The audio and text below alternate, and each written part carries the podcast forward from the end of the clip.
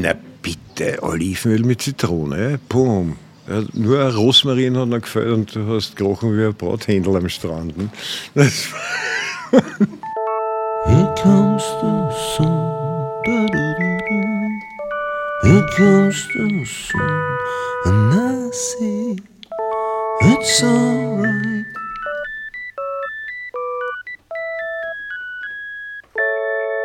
Willkommen bei Hautfit in den Sommer.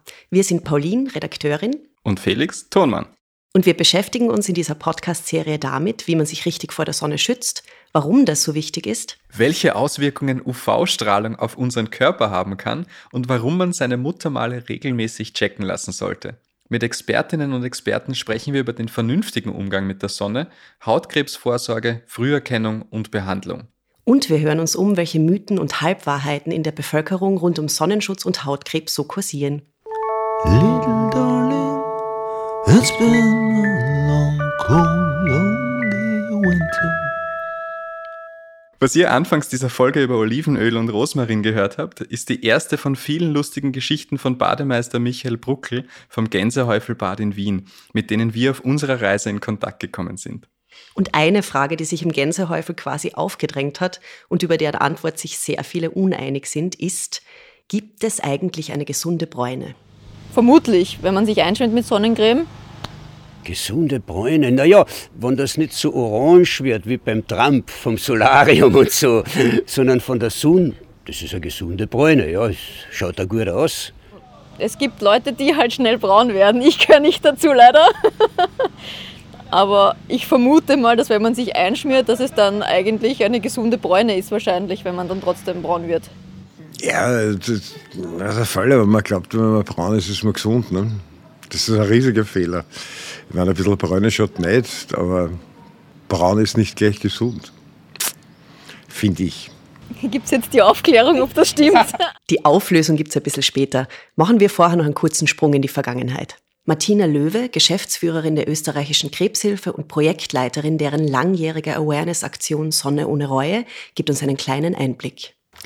Ja, da hat sich sehr viel getan. Also in den 80er Jahren kennen wir wahrscheinlich, oder viele von uns kennen das wahrscheinlich noch so, das richtig in der Sonne braten ähm, war einfach gang und gäbe. Und das hat sich natürlich auch an den Hautkrebszahlen gezeigt. Und äh, dass da mal ein bisschen ein Umdenken beginnt, dass man nicht äh, völlig ungeschützt in die Sonne geht, vor allen Dingen auch für Kinder äh, der richtige, adäquate Sonnenschutz wichtig ist. All das wurde vor 35 Jahren Jahren begonnen. Ja, genau, das war der Anfang, weil früher war ja eigentlich die noble Blässe total im Trend. Aber wie hat sich das eigentlich verändert?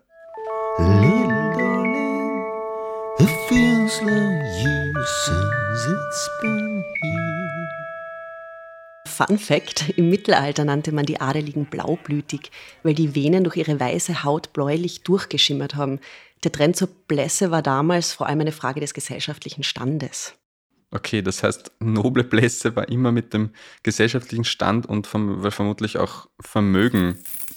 Genau, ja. Verbunden. Nur die Reichen quasi mussten nicht unter der Sonne arbeiten und sind deshalb schön blass geblieben und haben so einen Trend gesetzt. Okay, aber irgendwann mussten die Reichen und Wohlhabenden ja auch mal rausgehen. Das heißt, irgendwann waren sie auch mal der Sonne ausgesetzt. Wie haben sich die damals geschützt? Sonnenschutz gibt es schon sehr lang. In der Antike haben Menschen dafür zum Beispiel Olivenöl verwendet. Und die alten Ägypter haben ein Gemisch aus Jasmin- und Lupinenblüten verwendet. Das wirkungsvollste Sonnenschutzmittel war damals allerdings Zink. Das kenne ich. Das kenne ich, weil Surfer das bis heute noch verwenden, weil es anscheinend besonders lang auch bei Wasserkontakt auf der Haut anhält und so eben Schutz bietet. Die erste echte moderne Sonnencreme kam dann 1933 auf den Markt. Also zu der Zeit ist dann gebräunte Haut auch in unseren Breiten moderner geworden. Und lustigerweise war die Trendsetterin angeblich Coco Chanel. Die ist nämlich braun gebrannt von einer Mittelmeerkreuzfahrt zurückgekommen und wurde dort dann von Fotografen abgelichtet. Und diese Bilder sind dann um die Welt gegangen und haben diesen Trend gesetzt. In den 1950er und 60er Jahren hat der Bräunungstrend dann richtig Fahrt aufgenommen. Sonnenstudios, Selbstbräuner, Spraytanning, all das ist immer beliebter geworden. Und der Trend wurde dann so extrem, dass es sogar einen Begriff dafür gibt. Tanorexie, also die Sucht, sich zu bräunen. Solarien sind ja äh, seit 2010 äh, verboten für Jugendliche unter 18. Also es gab schon so ein, eine Veränderung im Mindset, aber natürlich nach oben hin ist immer alles offen. Naja, aber jetzt bin ich selber so ein heller Hauttyp. Ins Solarium darf ich auch nicht und im Sommer wäre ich aber jetzt schon gerne ein bisschen braun auch was soll ich jetzt überhaupt machen? Ja, da fragen wir am besten Expertinnen, würde ich sagen.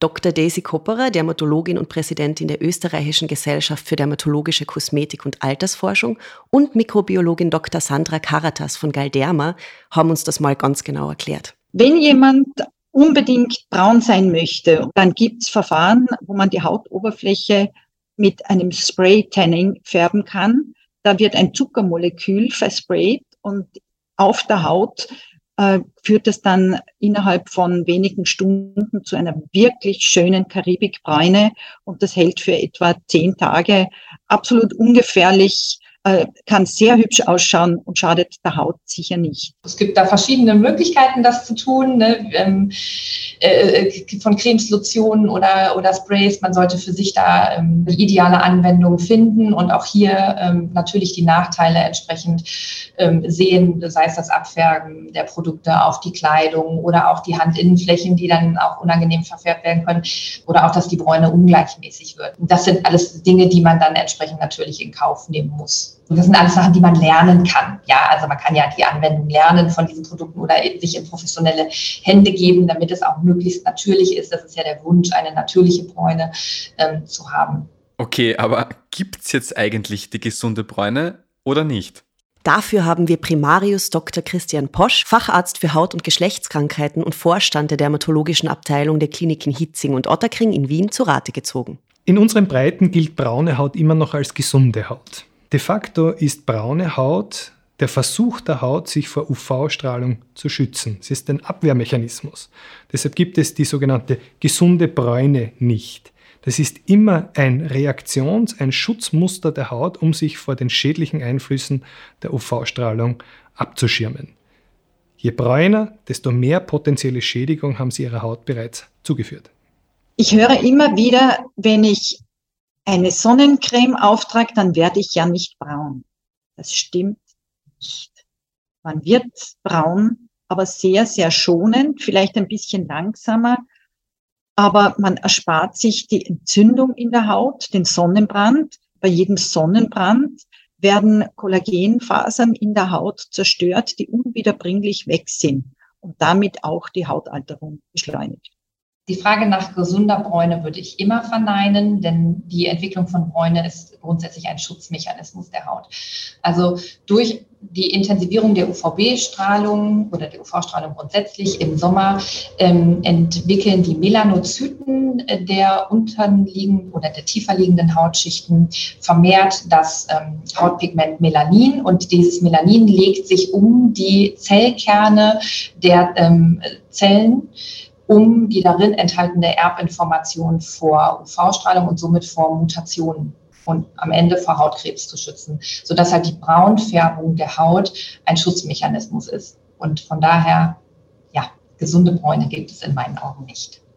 Also es sei denn tatsächlich, man äh, hilft nach mit verschiedenen äh, Bräunungsmodulatoren, ne? wenn es jetzt irgendwie Bräune in Form von Spraytan oder sowas ist, ne? was natürlich einen ganz anderen äh, Mechanismus bietet, was man wirklich einfach benutzt, um eine Farbe auf die Haut zu bringen, ähm, dann ist das eine Bräune, die tatsächlich die gesündeste sein kann. Aber hier muss man aufpassen, ich habe hier keinen zusätzlichen Schutz vor der Sonne, nur weil ich ein gebräuntes Produkt benutze.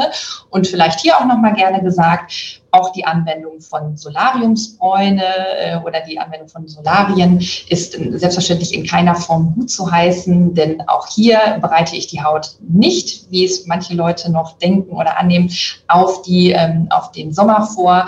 Ähm, ich belaste sogar noch zusätzlich durch, ähm, durch die Strahlungsarten, die durch Solarien ähm, auf die Haut kommen. Also das ist auch etwas, was man auf jeden Fall vermeiden sollte. Und hier wird insbesondere mit UVA-Strahlung gearbeitet, die dann nochmal einen erhöhten Effekt auf Hautalterung hat. Also gesunde Bräune nicht natürlich, sondern nur aus der Dose. Okay, also alle unsere Expertinnen sind sich einig, gesunde Bräune gibt es nicht. Aber mit welchen Mythen und Halbwahrheiten sind unsere Hautprofis in ihrem Berufsalltag eigentlich sonst noch so konfrontiert? Es steht immer wieder ein Mythos im Raum, dass durch die Anwendung von UV-Schutzprodukten nicht genügend aktives Vitamin D in der Haut gebildet wird.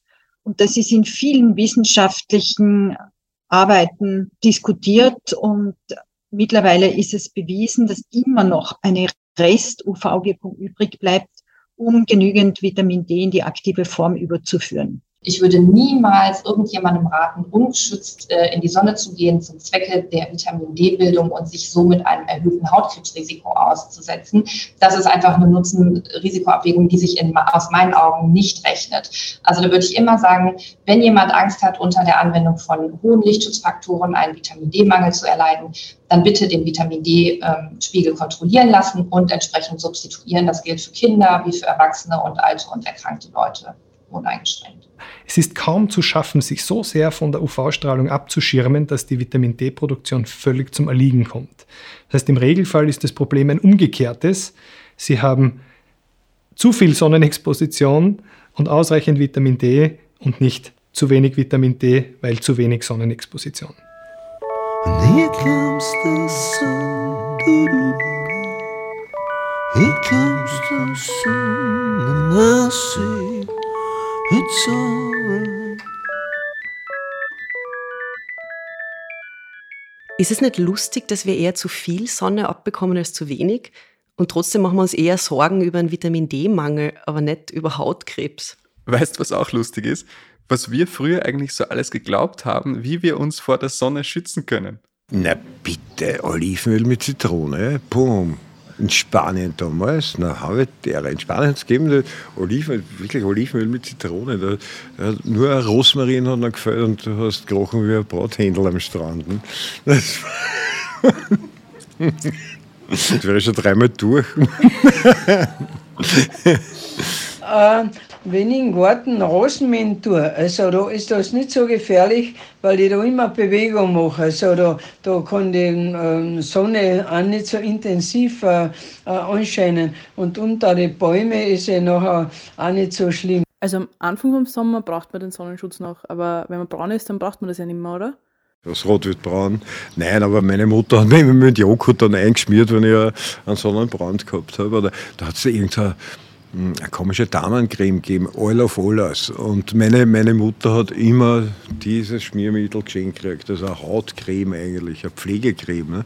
Und jetzt mal, ich habe sieben Geschwister, und jetzt, vom Bad heimgekommen sind mit einer Rötung irgendwo, hat sie uns das draufgeschüttet und hat das verschmiert. Weil so viel hat es nicht nehmen können, so viel aller Vollers, was die gekriegt hat, immer zu, zu jeglichen Anlass, immer das Gleiche. Also mir hat es nicht geschaut, sagen wir mal so. Ich selbst komme noch aus einer äh, Generation, ich bin in, in den 80er Jahren geboren ne, und ich war als Kind aber immer knackebraun und wenn ich mit meinen Eltern im Urlaub war, gerne auch auf Gran Canaria oder so, dann gab es eine große Tube Lichtschutzfaktor 6 Sonnencreme und als wir nach drei Wochen nach Hause gekommen sind als vierköpfige Familie, war die immer noch halb voll. Ne? Das war halt früher so, ähm, aber da hat man sich natürlich eine nachfolgende Generation Hautkrebs herangezogen, ohne das natürlich bewusst und, ne, und mit bösem Willen zu machen. Aber das ist das, was sich jetzt entsprechend in den steigenden Hautkrebszahlen zeigt. Und auch sinkende Hautkrebsraten werden sich natürlich erst wieder in Jahrzehnten zeigen. Ne? Grund genug, dass wir uns in den nächsten Folgen mal ganz genau anschauen, wie man sich richtig vor der Sonne schützt, was UV-Strahlung genau mit unserer Haut macht – und wieso die regelmäßige Hautkrebsvorsorge so sinnvoll ist. Ich finde auch, dass das Bewusstsein ähm, hat sich hier echt schon geändert und ähm, wir sind da auf dem richtigen Weg, glaube ich. I can see clearly now the rain has gone. I can see all obstacles in my way. Gone are the dark clouds that have me blind. It's gonna be bright, bright, bright, sunshine day. It's gonna be bright, bright, bright, sunshine day. Wir bedanken uns bei allen Mitwirkenden unseres Podcasts Hautfit in den Sommer. Hautfit in den Sommer ist eine Zusammenarbeit von Meine Hautgesundheit, Österreichs größter Informationskampagne zur Hautgesundheit und der Aktion Sonne ohne Reue der österreichischen Krebshilfe, die sich seit über 35 Jahren für Aufklärung rund um Hautkrebsvorsorge und Früherkennung einsetzt. Wir bedanken uns außerdem herzlichst bei unseren Sponsoren für den Monat der Hautgesundheit 2023, Sanofi, Galderma und MSD.